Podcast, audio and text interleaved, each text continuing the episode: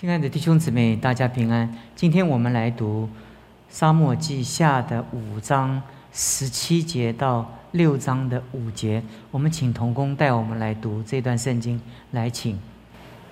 非利士人听见人高大卫做以色列王，非利士众人就上来寻索大卫。大界听见就下到保障。非利士人来了，布散在利法因谷。大卫求问耶和华说：“我可以上去攻打非利士人吗？你将他们交在我手里吗？”耶和华说：“你可以上去，我必将非利士人交在你手里。”大卫来到巴利比拉西，在那里击杀非利士人，说：“耶和华在我面前冲破敌人，如同水冲去一般。”因此称那地方为巴利比拉西。非利士人将偶像撇在那里。大卫和跟随他的人拿去了。非利士人又上来，布散在利法因谷。大卫求问耶和华，耶和华说：“不要一直的上去，要转到他们后头，从桑林面对攻打他们。你听见桑树梢上有脚步的声音，就要急速前去，因为那时耶和华已经在你前头去攻打非利士人的军队。”大卫就遵着耶和华所吩咐的去行，攻打非利士人，就从加巴直到基色。这段圣经我们上一次查的时候，我曾经跟弟兄姊妹讲，大卫成为君王，然后就带领以色列人攻克耶路撒冷。接着十七节开始第五章的末了，就看到 这大卫他一个很不一样的一个一个。人人生，他开始来面对非利士人。他曾经逃亡非利士地，而且也寄居在非利士人当中。所以在这个时候，非利士人看见过去他们所熟悉的大卫逃亡的人，就做大卫王了。所以他们就聚集起来要来寻索大卫。大卫就下到宝藏，非利士人就散布在利法因谷。这段圣经你会发觉有几几。处不断的重复讲，大卫求问耶和华，大卫求问耶和华，然后大卫求问耶和华，第第二十三节，二十三节，然后二十五节就是大卫就遵着耶和华所吩咐的，在短短的这这几节当中，你会发觉大卫就显出来他在成为一个君王，他带领以色列人攻克而得胜的一个过程当中，你会发觉在。在旧约的历史当中，很少的君王是像像大卫这样，他跟神是很亲近，他做每一件事情，他都很清楚知道神的声音哈。所以我们常说哈，聆听神的声音哈，在我们生命中，那到新约的时候，如果旧约那个时候大卫能够那么清楚的跟神建立那么亲密的关系，那我们今天在。在这个时代当中，我们有圣灵在我们当中，我们有圣灵充满，我们有圣灵在我当中引导我们。我们很多的基督徒在我们生命中，我们要做一个得胜的基督徒生活的时候，我们要开始从这段圣经找到一个很重要的一个原则，在每一件事情上，我们要寻求神，寻求神。有时候我们常常会觉得基督徒，我们我们都一个概括性的寻求，我们做很多事情的时候。呃，我们我们只有重大的事情我们在祷告，我们其实普通的事情。很少求问神。我们这边就给我们看见哈，大卫看见敌人来了，他就求问耶和华，他说求问耶和华，他就大卫就问耶和华。你会发现他会能够问神，能够不断的请请求神指引他前面的路。这是一个基督徒在我们生命中一个寻求的一个很重要的一个法则啊。在我们的属灵的经历当中，我们这段圣经告诉我们，大卫跟神怎么样的亲密。他在每一个他的人生的一个段落，不论他面对什么样的一个难处，上帝总是没有缺席。我们发觉，不论他遇见多少的困难，上帝没有缺席在他的当中。上帝从来没有。没有撇弃他，然后忘忘掉他，所以他也随时在每一个环境当中，他来寻求神。甚至他犯罪的时候，他很快的能够聆听到上帝给他的光照跟指教，这给我们很大的一个感动跟鼓励哈。我们需要在我们的信仰当中，我们来学习来来聆听上帝的声音。那常常我们基督徒做久了，我们就觉得很多东西是理所当然的。但是我们我们从清晨起来的时候。我们眼睛打开的时候，其实我们打开第一个眼睛就是要看手机。昨天晚上有哪一些东西没有回，或者或者有一些我们呃有些世界上有什么消息啊？啊，特别最近啊，我想全世界的新闻百分之九十九点九九九都是疫情啊，啊，这个报告那个报告。其实有时候我们忘掉一件事情的时候，当我们生命中我们遇见各样的环境的时候，各样的遭遇的时候，我们需要在神面前来求问神。来依靠神，来仰望神，所以大卫在这段圣经中就给我们一个榜样，就是他是不是战士？他是战士，他知道怎么布局，他知道怎么布局，当然知道怎么布局。他怎么样的带领以色列人作战？他当然知道。可是这是他是客观在他脑海中的知识，在他面对整个环境的当下的时候，他需要神及时的引导。亲爱的弟兄姊妹。我们有很多的圣经知识，我们也知道很多的属灵法则。我们怎么知道在此时此刻，我们要用这个属灵的法则，我们来面对我们的环境呢？这就是很重要，就是熟悉度嘛，熟悉度嘛。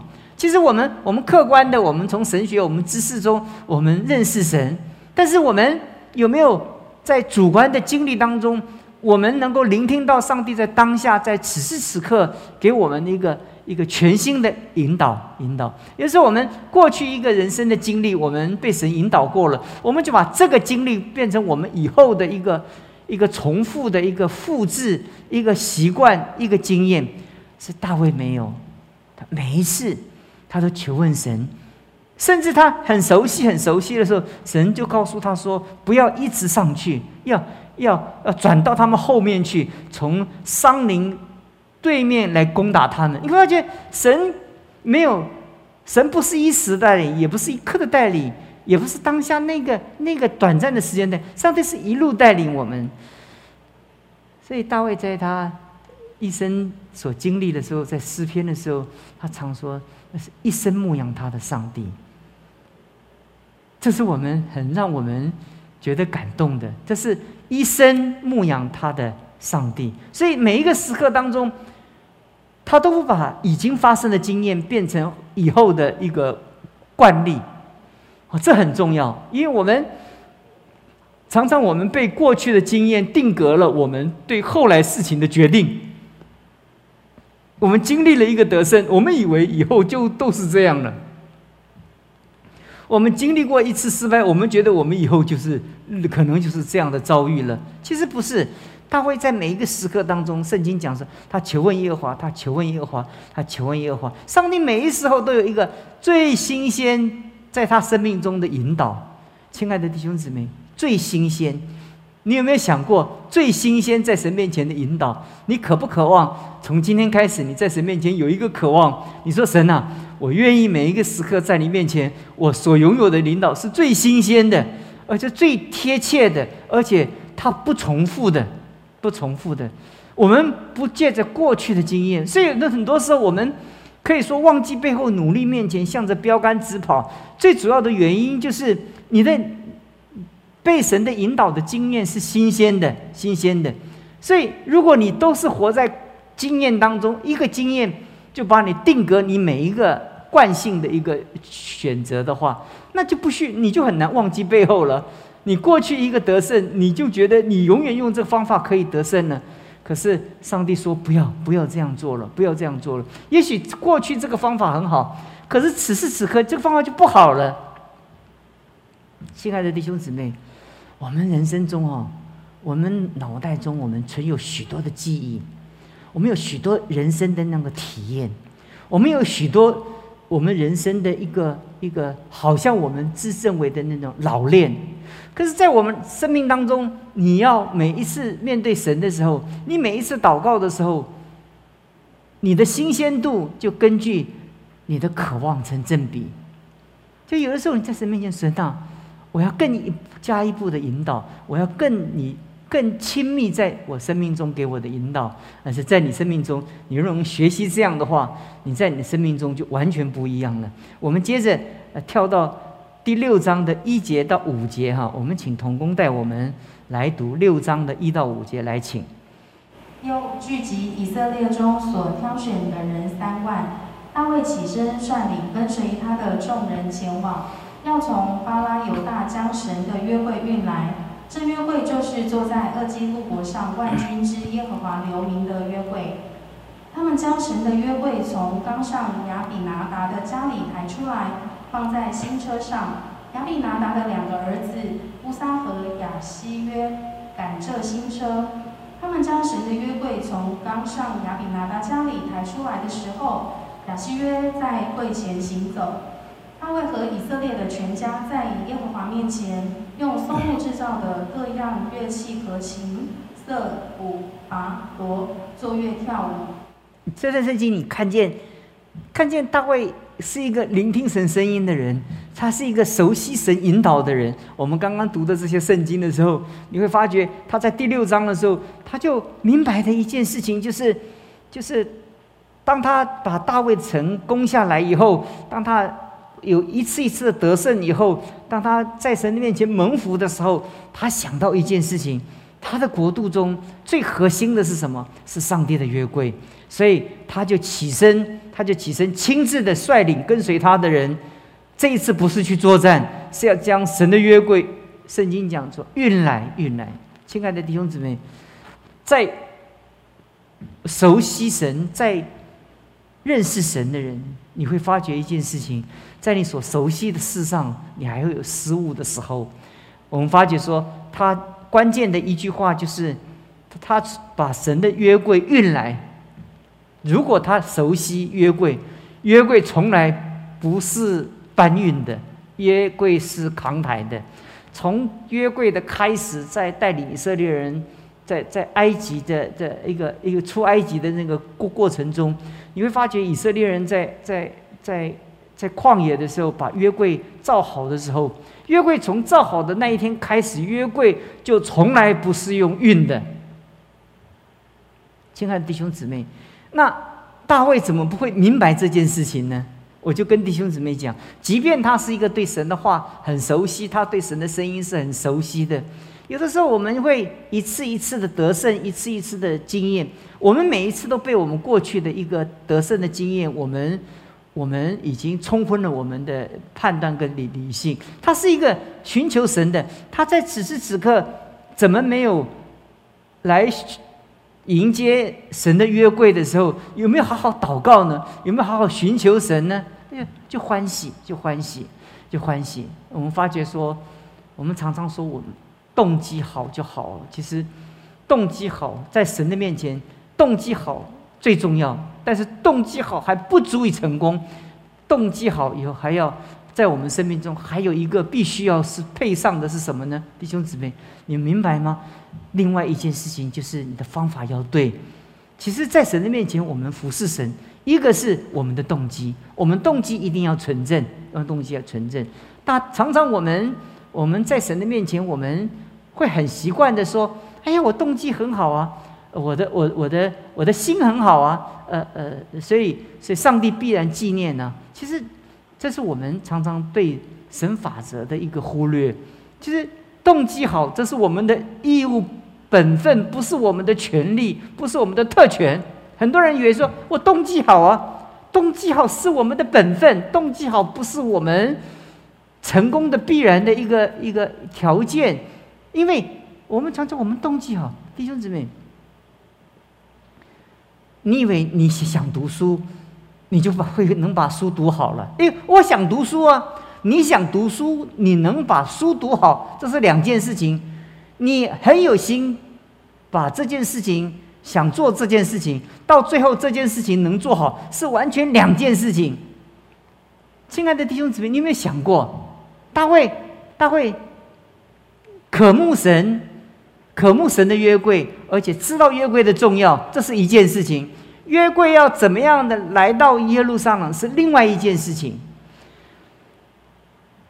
这是完全不同的。我们常常在当下的时候，我们会发现一件事情，就是，哎，我的心很好啊，我的心很好啊，那我就是这样啊，我我我就照这样做啊，所以我我心很好啊，他他真的很好啊，他他把约柜运来呀，运来运来啊，然后然后把约柜放在新车上啊，新车上啊，他对神都是最高规格的对待，对神是最好的，但是是不是神所要的？这是一个挑战。他给神的是是最好的，他的心好，他奉献的也是最好的，但最后带来一个失败的一个结果，一个失败的结果，因为他用错了方法，用错了方法。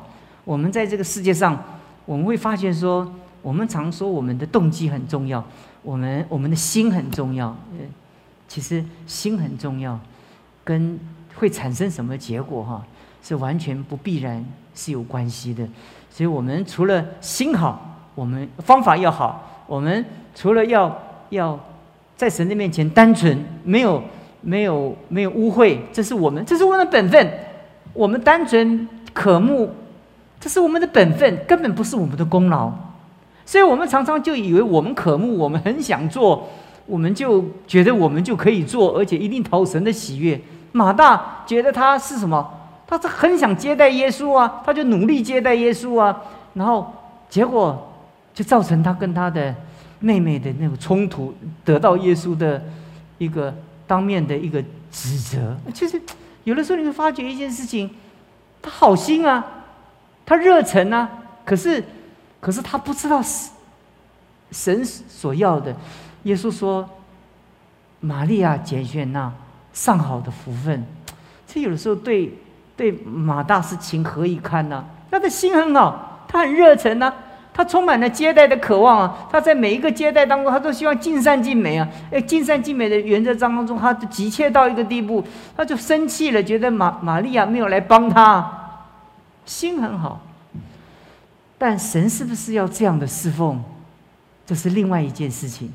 所以第六章的第一到第五节，你会发现一件事情：大卫。渴望神，他起身率领他的人要去接约柜来，然后，然后圣圣经里面讲到说，他把约柜放在新车上面，然后大卫怎么样？用用各样的乐器，琴瑟鼓拔锣，作乐跳舞，尽心尽情尽意。你会发觉这一切都是完全的美好，十分的美好。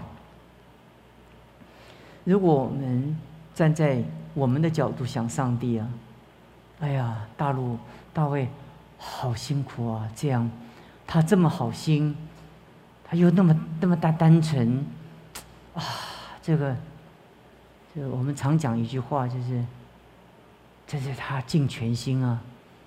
哎，不好责备他了。哎，结果神不买账啊！我马马大这么努力，神不。我们的主耶稣不买账，我们觉得奇怪了。这样很多东西，我很很多时候我们就就要用我们自己的方法，要强迫上帝接受我们手中所献的任何我们想献的。但是神不是这样的做。从旧约整本圣经的时候，你们发觉献祭有献祭的方式。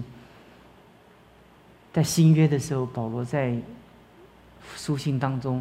服侍有服侍的方式，你会发觉说，除了我们的心单纯要跟神连接以外，每一次寻求神以外，我们要问一件事情：神啊，除了你感感动我的当下，我要做什么以外，你在我的生命中，你有没有给我一个很多的真理的培育跟教导？在我的里面，我有个基本的真理的知识跟。跟尝试在我们的生命当中，约柜，他应该去问一件事情，连地位人有的时候也忽略了，也忽略了，所以，所以我们会发现说，约柜从来不是用运的，搬运的，约柜是用钢抬的，所以这件事情，这是一个很重要的一个属灵的原则。我们下一次查经的时候，我跟弟兄。兄姊妹，再从第六节开始讲到后面，讲到那种那种大卫这么好心下来产生的那个那么那那么那么不愉快的一个一个一个经验，在在他的人生中哈留下一个很让他失望，他自己也很难过的经验。其实关键就在于说，他有好的动机，他也奉献上他最好的，他也尽心竭力的摆下所有最最最大的一个阵仗来迎接约柜，但是却发生后面很不幸的事情。那到底发生哪一些很不幸的事情？我们到下一次查经的时候再跟弟兄姊妹讲。我们今天的圣经就查到这里，我们一起祷告。主耶稣，我们向你献上我们的感谢。即便大卫是一个熟悉你话语的人，即便大卫是一个与你亲近的人，与你再亲近的人，都有犯错误的可能。何况我们这些离你那么远又生疏你的法则的人，我们说主啊，我们走生命的道路，我们真的要一步一步。一路的跟随你的脚踪，不论我们在我们生命中遇见任何的环境，在我们生命中，我们渴望，我们不只是有一个纯正的动机来服侍你，更求你让我们在服侍你的过程中，我们能照着那山上的样式，我们即使要建造会幕，我们也照着你在山上所启示的样式。我们说主，求你帮助我们，把建造教会、服侍在这个世界上建造家庭的一个法则赏赐给我们，让所有的教会的弟兄姊妹知道你的法则，并且能够渴望遵照你的法则而行。谢谢你听我们的祷告，奉主耶稣基督的名求，阿门。